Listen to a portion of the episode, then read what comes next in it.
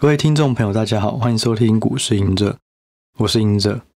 今天呢，原本是要分享一下怎么使用杠杆，或者是对于杠杆的一些基本观念，然后再延伸到下一集，就是说，当我们懂了股市以外，包含总金、原物料、汇率、债市以后，我们该要该如何用呃不同的商品做投资，然后这个其实也是跟杠杆有关。本来想要拆成两集，但是呢，本来在这个之前想说，不知道各位听众朋友或是粉砖上面的呃粉丝有没有什么其他问题，然后关于杠杆的问题，那如果有的话，我就一起回答完再介绍。结果没想到问题，嗯，两三天差不多有快，可能有快四五十个，所以可能就没有办法呃把刚的这种呃杠杆的介绍以及。不同商品之间杠杆的投资分成两集，我就把它结在结合一集，在下一集会讲。那这集我们就专门来回回复这四十四五十个问题，那我就尽快回答。如果是跟基本观念有关的，我就会呃放在下一个下一集的时候再回在一起一并的讲解。那我们就开始吧。嗯，那第一题呢是有人问，请问新手适合哪种杠杆？老实说，如果你是新手，我建议先不要用杠杆，先能够抓到你自己的一个风险的，嗯，风险的承受风险有多少。然后另外就是说，能够了解股票还有股市的节奏，也就是大致上赚了多少钱，亏了多少钱，心理素质，心理会有什么反应。那慢慢的，当你能够承受越来越高的风险以后，并且能够适时的做停损，以及很客观的投资判断，那时候再使用杠杆会比较适合。对，就是说你的胜率要先提升，使用杠杆才有加成效果。如果胜率，或是说对于个股的判断、标的物的判断，还是以听消息来讲为主，没有一套投资逻辑或判断逻辑，我认为暂时都还是要先不要用杠杆。那如果真的觉得，哎，已经大致上。摸索出自己的一套投资策略，而且胜率也慢慢的增加，投资经验也累积。那我认为可以先用融资的方式。那我后面会讲啊，融资它是比较简单，因为它的概念就跟买现股差不多。那第二个方式就是去，可能就是用信贷啊这种方式，因为它就是额外的钱，那成本又比融资还要低。不过呢，在今天这一集以及下一集之前，我都还是要有一个。嗯，风险提示就是千万不要随便使用杠杆，除非你真的非常熟悉你所投资的商品，以及你有很有很高的很或是很久的投资经验，不然轻不要轻易使用杠杆，这是真的。对的，可是就是说，其实市面上或是说一般的文章好了，其实比较少有人专门针对于怎么正确或是怎么样合理使用杠杆做。一套的讲解，所以我才想出来分享新的。但是使用前一定要了解商品，了解自己，然后不要轻易使用。好，好，所以第一个问题比较简单，就是说，当你从新手已经慢慢摸熟了，我建议可以使用融资，或是使用额外的现金，那就是借款。对，我讲到这种额外的现金或叫别人借钱，我都觉得很害怕。所以就是说，这个是。建立在自己很对于投资比较熟稔的条件下再去做这件事情。如果没有，千万不要借钱投资，对，因为加速报酬有可能是加速破产。好，好，那第二个就是杠杆的使用时机有什么技巧？那这个我在下一集的时候我会整理，就是包含选择权、期货，然后融资还有借款，到底他们的差异在哪？那该如何使用？好，那再就是说，第三题是说，借出来的钱适合的投资方式是什么？例如股票、长短期等等。好，那我们就补充一下第一题嘛。刚刚就说比较简单，就是融资或是你去借款。那有些人是把房贷再去增贷，或是去借信贷，或是把车贷增贷等等。我觉得如果是借来的钱，它会有每个呃定期都要支付回去还款的现金流压力，所以一定都要买流动性好。就当你下个月缴不出钱，你要卖股票的时候，是能够不会有太大的价差，就能够卖到卖出来，得到一笔钱。第二个就是说，你一定是要长线思考，而不是短线。假设你借钱的利率是两趴，或是信贷三趴，也就是说你一年的报酬率只要稳稳的超过三趴，假设是五趴，那你就赚到了，这笔钱就借得值得了。所以不要想说去做当冲啊，这种这种太太高风险的，其实你借的钱它本身就要就要还的，所以不需要再承担额外的风险，就是稳稳的把这个价差赚到就好了。对，那有人可能会说，哎。可以去买这个呃，殖利率高的个股，我觉得这个也不是完全好的答案哦，因为你可能赚到了股利，可是股市股价一直跌，赔了资本值呃，赔了这个 capital gain，也就是股价下跌的部分已经超过了股利，那可能还是亏的。对，所以要考量的反而就是要怎么赚到稳稳的报酬。对，我其实有些人会去，因为。这阵子以来，今年下半年以来，股市跌得太惨，所以有一些特别股，其实它已经低于票面价值非常的多。它可能到到期的时候还你一百块或一百零二块，可是它现在可能只有九十块。那那种就是，只要这家公司不倒，只要时间到了，你就可以得到这笔报酬。所以，也许那个方式是相对稳的啦。不过，大家可以去找找看。那另外呢？流动性也是非常重要的。如果流动性太低，这种价差可能还是不一定是安全的啦。因为你有可能中间的价差是九十二块跟九十八块，那你买的时候就会买比较贵，卖的时候又只能卖比较便宜，这些变数都要考量考量进去哦。好，所以简单来讲，就是说借出来的钱呢，适合的投资方式就是风险低一点，然后中长期投资一点，甚至之前提到了台积电，如果跌到这种。太便宜到夸张，那你就拉长时间分批布局，这样也 OK。对，就是说尽量借出来的钱，就把风险就不要再增加太多了，因为你有可能会还不出来。对，好，再就是说借钱买配息商品会产生套利空间，这种说法是否有问题？有问题啊！就像我刚刚提到了，对，会配息看起来好像套利，哇，四点五趴的殖利率或八趴的殖利率，尤其。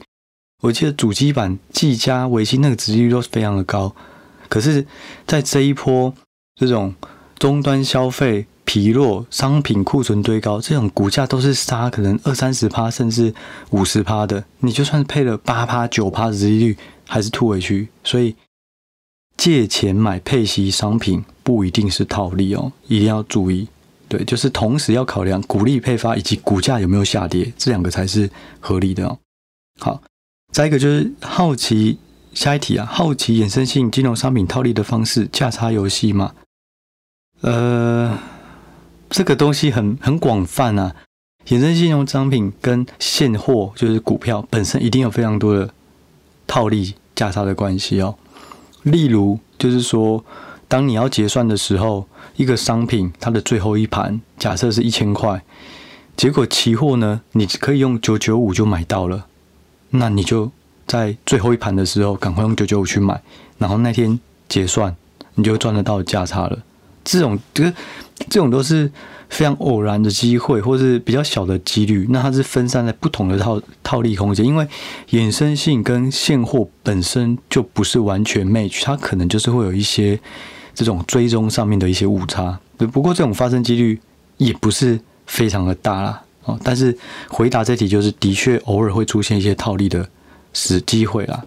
哦，那哦还有刚刚提到，像外资可能呃空期货买现股，它可能也是一种某个程度的套利，因为它要结算的，它可以去它可以去左右一些一些市场的行情哦。好，那下一题说，请问赢者在牛市会成功，但在熊市最容易失败的是什么？开杠杆算吗？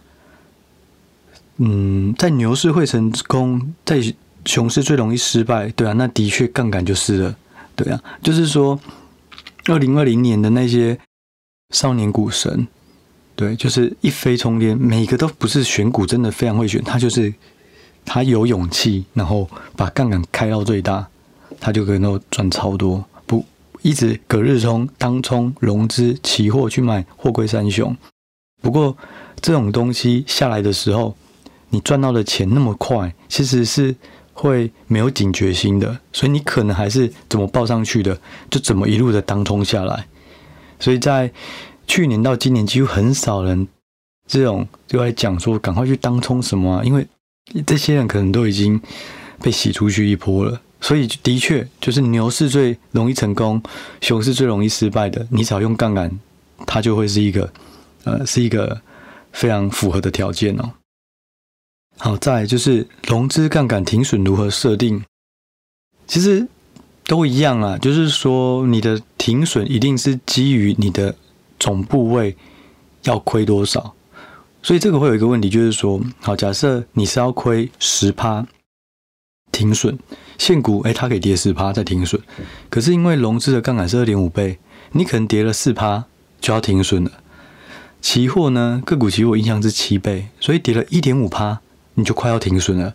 可是，一点五趴其实对于很多股票来讲就是正正正常的涨跌幅而已，所以就是说，杠杆很容易。让我们原本可以接受的波动变小，那所以不小心就有一个非常大的 swing，就是这种股价不小心一扫，其实它本来就没有变化非常的大，可是扫到我们的停损价，所以我们就要卖出了，这是没办法的，就是必然的，因为如果你不做停损，不做好，你亏大了，你完全没有办法回补，就是如果你一百块腰斩了，变成五十块，你要再赚一倍。就是你亏五成，你要赚一倍才会回来；你亏剩下三分之一，你就要再亏赚三倍才会回来。所以一定要，这就是杠杆的危险之处，你一定要设停损。对我的方式啊，哦，如果是说你又想要有比较大的容错空间，就是你也是希望说现股可以跌十趴在停损，那。期货或融资也要，那很简单，你的部位就压少一点，你的现金放多一点。某个程度来讲，假设你是一百块钱全部都拿去买现股，它可以跌十趴。那融资因为有二点五倍，你可能就压八十块或是六十块，然后剩下的钱就拿来当做，诶，如果融资下来的时候，你也不会那么快断头。类似，你可以用自己的资金去调配那个杠杆比例，作为停损的一个判断啊依据啊。我在。杠杆产品非常多，又有各各种特性，应该如何判断什么情况下使用哪种商品呢？同时如何评估风险？好，这个下一集我们会提到，就先跳过，因为问题太多，所以我是希望能够尽量回答多一点。好，那我们再下一题，如何控制好杠杆比例跟风险控管？就像刚刚提到的，现金就是你用来缓冲杠杆倍数的非常重要的工具。给你一百块，不是叫你用杠杆，就是一百块全部都去买期货。或是全部都去买融资，融资期货选择权本身会有自己的杠杆倍数，那我们可以自己调配，就是你用现金放多一点，放少一点，那个杠杆倍数就有自己的决定哦。所以用现金来当做这个这个呃风险控管的方式哦。杠杆倍率要抓多少？如该如何评估？杠杆倍率多少？这个其实就是跟每个人的风险承受度不同啊。所以就像刚刚提到的，你现金可以去。搭配出你的杠杆哦。假设刚刚的例子，你一百块，那融资是二点五倍，所以呢，你不想要压那么满，那你可能就压五成或是六成，然后假设用融资去买。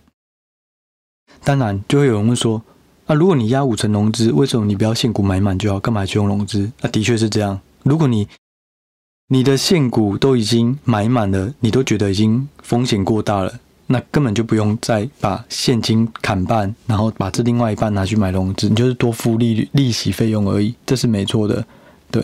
可是期货不一样，期货是它不会有这个利息的问题，不会有利息成本，所以你使用啊，这后面我会提到，期货有一个就是手续费非常便宜哦，这我们后面再提。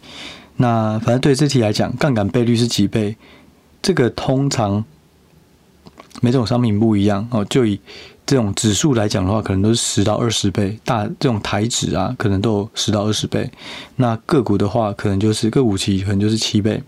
那如果是这个权证的话，它真的就不一定了。你要看履约价，看到期日，然后还要看每个商品它的隐含波动率，这些都会计算出那个选择权的价值，然后还有它的杠杆到底，还有那个价内价外，这些都非常。重要。那我觉得几倍呢？基本上你就是把它还原到你的总金额。假设一百万的资金，你全部拿去做融资，它就约当于两百五十万的资金。可是如果你的风险没有办法承受这么大，假设你有一百万，你再怎样只是想承担一百五十万的投资部位，那你杠杆就不能开到全满，因为你全满是两百五十万，就超过你能够承担的风险，那你可能就只能开一点五倍。也就是说，再怎么把融资的股票张数，或者说融资的股票金额跟现股的股票金额两个相加，就不能超过一百五哦。就杠杆倍数，他们有绝对答案，但是就要搭配自己的风险承受度哦。好，再下一题，对于本金小的人来说，哪种杠杆会比较适合？三十万以内，我觉得哪种商品适合，哪种杠杆方式适合，其实跟资金大小无关。嗯，就它资金大小不是去决定要使用哪种杠杆的方式啊。我认为每种杠杆它有。每个他所考虑的东西不同。举例，快速举例而言，选择权会有时间价值，所以你如果是要长期投资，就不能用选择权。但选择权呢，它会有这种斜率的，就是突然大涨哦，那种可能喷个三十点，跟喷个五十点，跟喷个一百点，它的倍数它是指数的这种报酬的差异，不是线型。因为选择权它有时候是反映整个市场气氛的状态。那这种的话就很适合事件型的交易，就是一次性，因为这件事情，所以我去下的赌注。所以我觉得本金小，其实用什么都 OK。那最主要要用什么的？最主要会还原回来这个商品本身的特质是什么？那我们一样，我们在下一集再来聊。好，然后再来就是说，总金总资金只有二十万，感觉操作小台杠杆还是太大，除了用。加权正二的 ETF 外，还有什么吗？那可能就是用加权指数正二 ETF 然后融资吧，对啊。但是我觉得，哎呀，就是二十万很小，可是如果你开杠杆开那么大，很快就结束了。就是我们打电动，假设有，就是你就慢慢投币，至少可以打很久，然后不用每次都是跟别人。对对挑，别人都在打到一半，就过去挑战，然后输了，马上就就要再投币了。对，就是慢慢打，慢慢打，打到自己的手感起来了。你可以输很久，因为你有没有用杠杆，可是你就可以学习输很久，学习很久。可是你用杠杆一下就输完了，你没有学到东西，然后下一次可能又是没有累积到什么。对，所以我我建议就是说，使用杠杆真的新手或是刚加入的，不要那么急，不要看到别人赚钱就马上用杠杆，真的不要。等到你胜率高，用杠杆一倍、两倍、十倍，你只要看对，都是有机会的。可是，在这个之前，如果你就没有资金了，或是不断的打掉重练、打掉重练都没有累积，那投资就是一条呃不归路吧？我觉得啊，哦，所以还是希望大家多学习，胜率高了再去使用杠杆哦。好，再就是可以解释牛熊证的挑选方式及投资技巧吗？其实我比较少买牛牛熊证诶、嗯，所以这个部分我可能就没办法回答，因为假设是要看好行情或看坏行情，我可能都我比较会做一个单方向，然后用指数去做，然后不想要牺牲时间价值，因为选择权跟权证有时候都有时间价值，那这时间价值很讨厌。我们在下下面的集数再讲，我就是说，简单来讲，有了时间价值，你可能明明你看对方向是涨的，可是因为涨不够多。把波动波动都把涨幅吃掉，你还是没赚哦，所以我比较不会去碰牛熊证啊，所以我比较不熟，这题就没有办法回答。在当冲 hedge 的使用时机，在个股盈余几趴状态下进行所获利比较适合。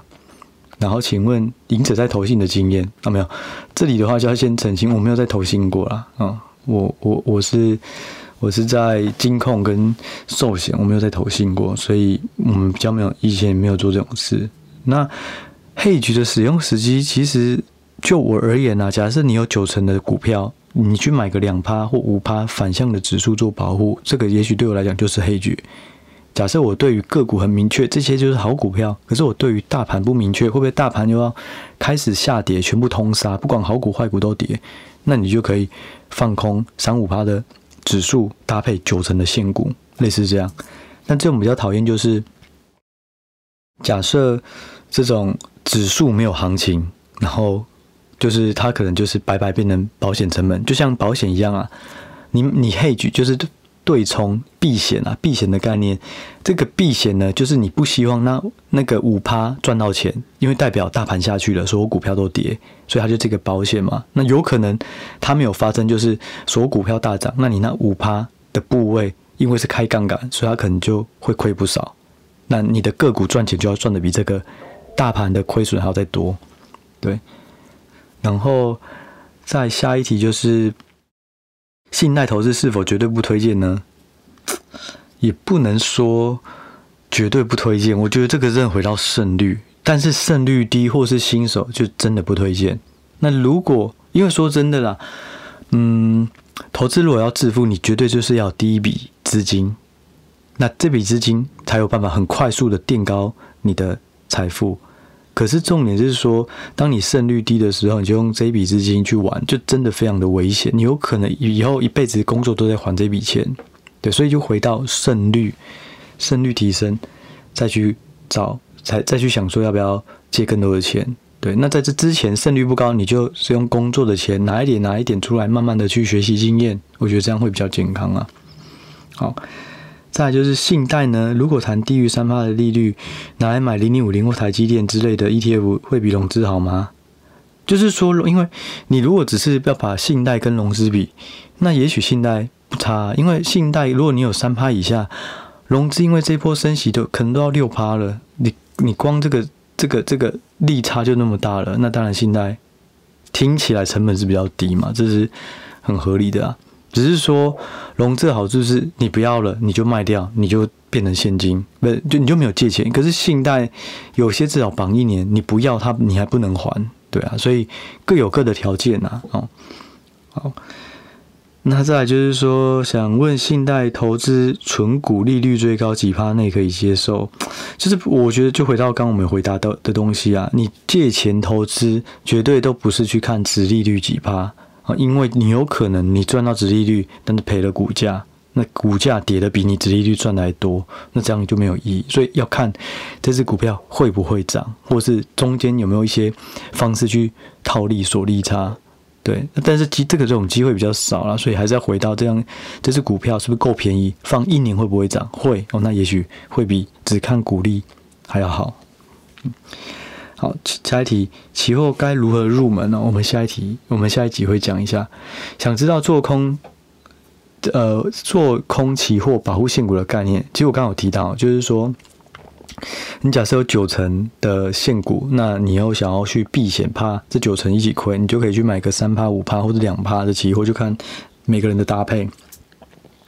那因为期货呢，它的杠杆倍数就以大盘来讲，可能有十倍。所以你看起来只有五趴好了，实际上乘以十，它是五十趴的概念，你就等于是你的资金里面有九成是现股，五成是放空，对，那这样的话其实就是因为杠杆，所以你的总部位已经超出了你既有的部位了。不过因为是一多一空，所以相对来讲它又可以有一些保护效果，但又回到刚刚讲了，它就是保险。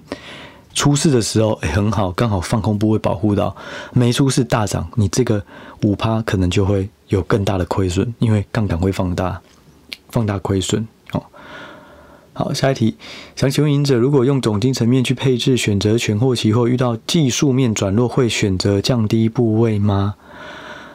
嗯，或者是认为总经确立持续加码呢？我觉得这个其实在前面几集有讲到，就是说其实。我过去都是从选产业、选个股、选评价，然后找到投资标的，然后会搭配技术面去找支撑、压力，去判断价位，哪个是好的交易价位，去看筹码面，找出有没有异状。哦，那。用如这这一次，就是因为跟 M 平方他们合作，我在总经这里的层面得到了很多的一些指标跟关键点的判断，所以我也会用总经去，我可以知道现在总经行情有没有资金行情，有没有各国经济面好转的行情。那如果有，挑选什么产业会比较好？所以要回答这一题哦，如果总经层面去配置选择权或期货，其实也不一定要配置选择权或期货。好了，就是假设。这题我要回答，就是如果你用总经层面去了解现在的状况，去决定股市股票要不要加码或减码，那看到技术面转弱，那也许它也是一个考量之一。因为总经其实有时候有一个东西，我刚刚讲到了哦，经济数据代表的就是国家每个经济体的基本面，哦，就跟个股基本面一样，有经济数据，个股又财务比率，这两个是一致的。央行呢，它所决定的就是资金，所以总金它有基本面，就是各个国家的经济体基基呃基本面，再就是央行的资金面，这两个都要透过总金去判断。对，那另外他们他所不能判断的就是市场的气氛，市场气氛有时候你就可以透过技术面去看，因为总金它比较没有评价的，好像。台积电十倍以下哦，超便宜，因为它很会成长，然后呢，长期竞争力又有，这种可以讲得出来。可是美国没有本一比几倍，对这种东西就比较难。所以总经搭配技术面，我觉得有时候是蛮好用的。你就可以去看，诶，道琼反弹多少？那它前面的颈线压力在哪里？那如果颈线上不去转弱了，做一些调整，那我觉得当然 OK 啊。哦，对，就是其实玩法很多。你看总经有总经要看的，你看个股就就可以用基本面、技术面、筹码面，又找到个股不同的东西。对，所以我觉得其实蛮好玩，蛮有趣的啦。所以回答这题就是说，看到技术面转弱或技术面确立，这个加加减码对于总经层面来讲是 OK 的。可是个股那是因为你没有办法知道评价。可是对于个股来讲的话，你除了技术面以外，你是可以算出评价倍数，你可以知道它的成长率是几趴。那这种的话，可能就是除了技术面以外，你在操作进出的时候或加解码的时候，还要搭配个股的基本面。哦，好，听起来有点复杂，不过希望有的回答到这题的发问的人哈。再来就很很想了解选择权的做法以及应用。每次听到每周三结算或月结算，都想都有什么功能啊？好，下一题会呃，下一集会讲选择权哦。我先讲一下结算哦。结算很简单啦，结算其实就是说每个礼拜三，嗯，每个月的这个呃其中一个礼拜三要结算。那有可能因为现在是正价差或是逆价差。什么是正价差？就是假假设现在的期货指数是一万五千点，可是现在的加权指数是一万四千点，这就是正价差一千点。那你要结算的时候呢，不是指数上去。就是期货就不是加权指数要上去，不然就是期货要下来，因为你最后结算，他们还是会趋近于呃一样的价格，所以要结算之前价差太大，它可能就会有反向的效果。那你就要看外资，因为通常都是外资在期货这边做避险。好，那外资呢？如果那时候是正价差，刚提到一千点，那外资又是留长多单，那意思就是说这台指。他就要把它往上拉，他才不会赔，或是最后可能是期货会下去。总而言之呢，如果是外资流单比较多的，又是正价差，通常指数最后要结算前往上的几率会比较大。然后反之亦然，那因为外资比较喜欢就是我在现货买一些个股，或者然后在期货我对指数放空或做多之类的，但实际上外资。放空的，嗯，机会比较大，因为你做多，你可以买很多股票，股票都可以做多，很容易。可是，你如果是要放空股票，很多是没有开这种融券啊，或者它流动性不一定比较好，所以做多用现股是方便的，但做空不方便，它就用指数，用期货指数了，对。好，那再来下一题，想问权证。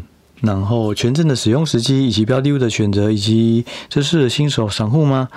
然后想了解钱算的杠杆计算方式以及使用方式。嗯，好，我在下面也会提到。哦，下一集简单来讲啊，我觉得这不是适合新手的。你要去研究权证的价值是怎么计算，它有哪些变数？哦，包含是刚刚提到的你的履约价哦，是这个价外价内，然后你的到期日。然后还有就是那个的流动性，撮合的券商，有些那个价差太大的也不不一定是好的，流动性太小的也是也不是好的，对。然后对，大致上是这样。那再下一个股票质押的时机，嗯，股票质押也是去借钱吗？我是没有，我是没有质押过啦，所以这个可能问我比较不准。那如果有人知道股票质押的时机，也可以麻烦私讯给我们哦，我们可以学习一下。好，对啊，直借的门槛金额，感谢您。对，这个我就没办法回答哦。有如果有有有有想法，我有经验的，也欢迎给我们一些回馈哈。好，在想请问，在做指数选择权时的策略，好，这个下一题下一集会讲哦。简单来讲，就是事件型哦。我们要，嗯，我后面会讲啊，啊，反正就是选择权相关的，跟时间价值有相关的，跟报酬率，它不是线性，它是指数的这种爆发或者大涨或大跌，那个都是要事件型交易，不要让时间价值白白被吃掉。好，后面会讲。好，好，再下一题。若为借贷类投资 ETF，应该如何评估风险？若为借贷类投资，应该说他意思应该说用借钱然后去投资 ETF，如何评估风险？嗯，就是说这个都是回到每一个人啊。你借钱，如果这笔钱就算亏了五趴十趴，你还能够还得起？那我觉得这个其实就好像就回到你本身的现金流条件，你有没有很急需？例如房贷每个月要扣多少，然后呃，可能孝亲费要多少，然后假假设小朋友学费、生活费这种扣一扣，有没有压力？有的话就不要不要借那么多钱，全部压在股票，对吧？我觉得这个风险还是要看自己的生活所使用的支出，还有你的金流的时机。对，你如果每个月都需要资金流，就不适合。去借钱就去，即即使是 ETF 啦，因为 ETF 也是会有涨会有跌，有可能它一个月都不涨，然后突然在某某某个三天狂拉，那你那个月不涨的时候，如果你有资金需求，对吧，就很麻烦。所以我觉得这个风险都是回到自己的金流跟自己能够承担的风险为主哦。好，在请问对于零零六三 L 是否能长期持有的看法？零零六三 L，我记得就是台湾五十正二啦，是否能长期持有哦？我们这个有太多层面了，我先用不同层面来回答。如果你认为这要问的是说台湾五十，呃，或者说这个呃加权指数的是不是值得长期持有？我认为是因为股市自古以来就是。走大多头的行情，你就就算修正一定会回来。那我解释一下为什么？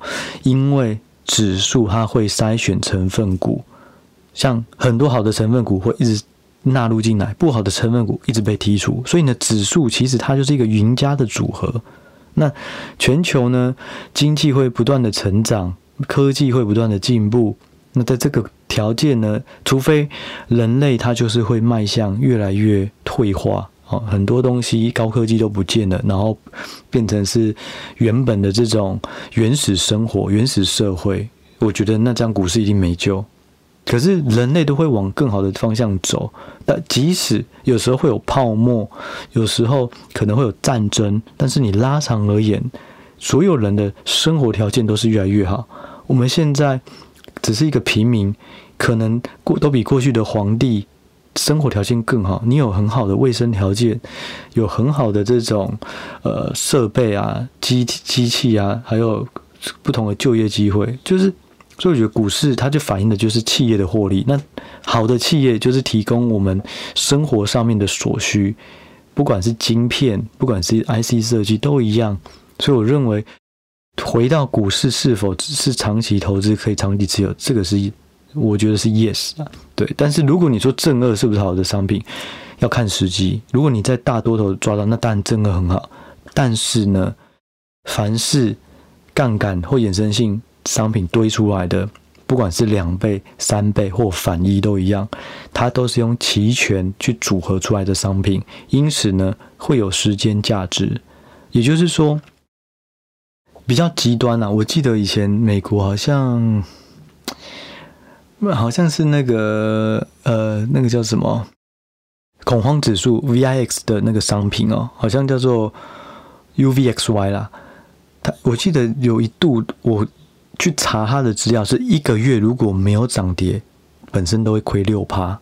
因为那个就是用时间价值堆积的，它用不同的期权，那期权都会有选择权都会有成时间成本，对，所以如果你是长期投资，使用两倍，如果大盘没有什么动，反而可能会不是亏钱的，所以这个东西要分为商品以及你本身的标的。对，那如果我认为如果是加权指数这个标的是没有太大问题，可是如果你用到的是衍生性所出来的，不管是反一或正二正三，它都有时间价值。那这个时间价值拉长而言，它就是复利下面的减项。对，所以我觉得这大家可能要注意一下。好，好，下一题是想请问台湾正五十，呃，台湾五十正二使用的风险需要注意哪些？其实刚好刚好提到嘛，就是。时间价值一定要注意，非常注意啊！当然还有一些啊，就是说正五十它到底呃正二到底是不是真的完全追踪台湾五十的表现？有时候会有一些误差啦，就是可能呃台湾五十涨一趴，结果正二只有涨一点八趴，这个也偶尔都会有出现的这种误差，这个都是有可能的，对，但是通常不会误差这么大啦，但是还是会，应该还是都会。保有一些小误差，那这个大家也可以留意哦。再就是关于杠杆 ETF 长期做多绩效真的会有两倍差异吗？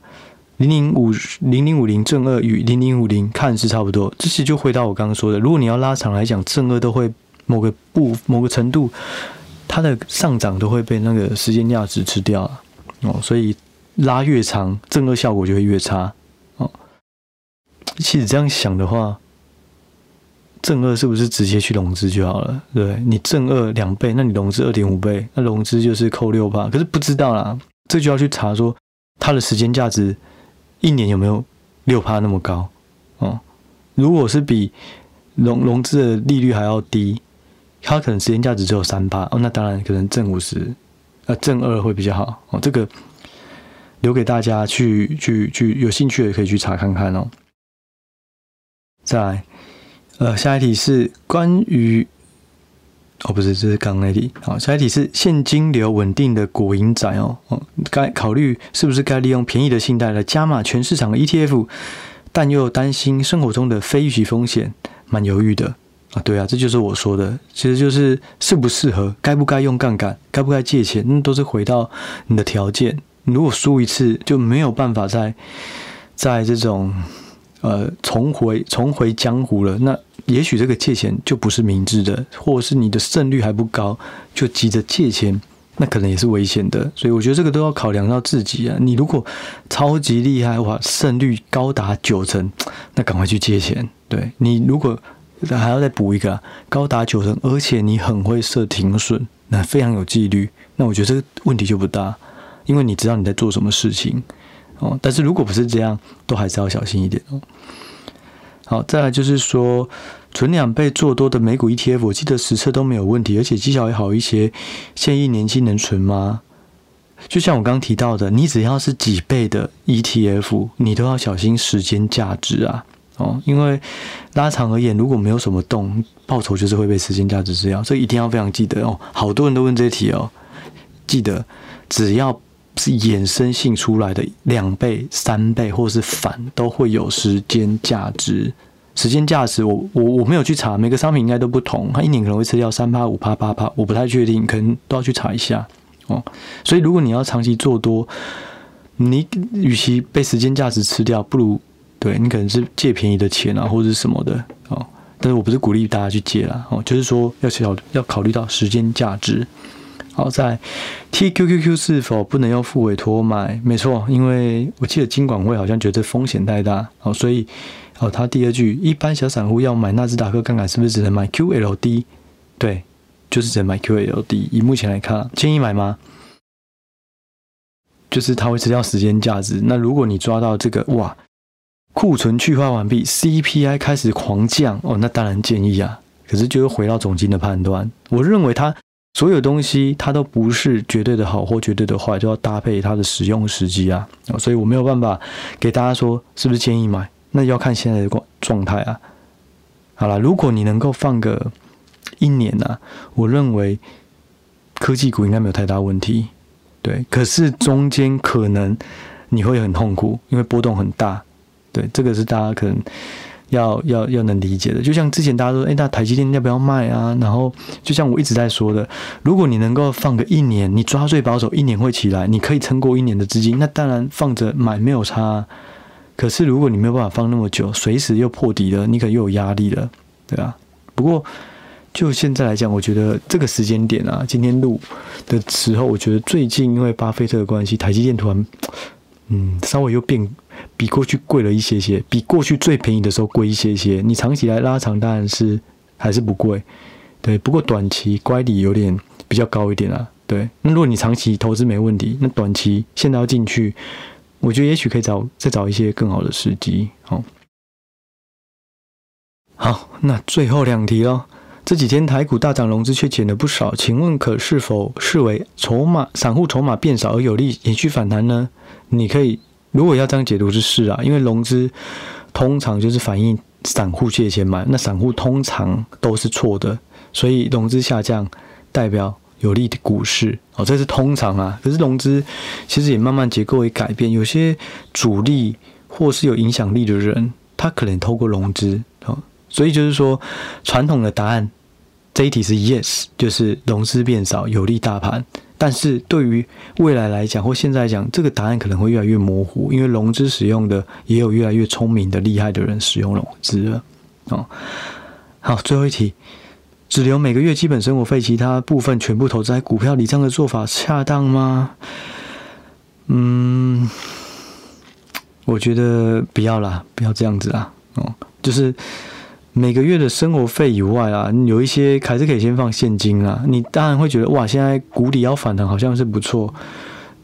我觉得就是回到一个资产配置啊，就是开销，你还是要有一些备用金嘛。假设突然想要买什么东西，或是突然家里需要钱，那你的股市全部都在 underwater，全部都是水面下都亏钱，卖了又觉得好像心不甘情不愿，所以我觉得。还是要预留一些资金，让你自比较有弹性啊。就是像是假设有跌，你还有一笔资金，你口袋很深，可以一直拿出来。我觉得这样的胜率会更高。如果每次一拿到钱，全部投到股市，还是要择时啊。哦，就选择好的时机，不用急着全部就一直买，一直买，一直买，一直买。对，所以我认为你可以每个月留一些钱买股票，但是不要全部都押股票啦。哦，甚至你可以找不同的商品啊之类的，因为你。某个程度来讲，还是要避开系统性风险啊。就是说，当股市大跌，你的资产如果全部都依赖于股市，那可能变化就会很大。那这也是做我们做这一行比较比较痛苦的。就每次行情好，哇，大家很开心；行情不好，就全部的人都闷闷不乐。对，我我认为啦，长期应该是慢慢的配置。你有些放股市，有些你可能放 ETF，放在债市的 ETF，有些可能放在新兴市场，有些放成熟市场，不同的配置。那未来就会就是说，呃，在遇到系统性风险的时候，至少某一些是能够避险或者比较无关。那这样的话，长期投资可能会比较稳健一点。对，那这是给大家的建议。好，我们终于回答完了。那今天就到先到这一集这里结束，我们就在下一集再开始分享我对于一些杠杆的使用以及不同商品之间的杠杆一些投资机会。那我们就下一集再见喽，谢谢，拜拜。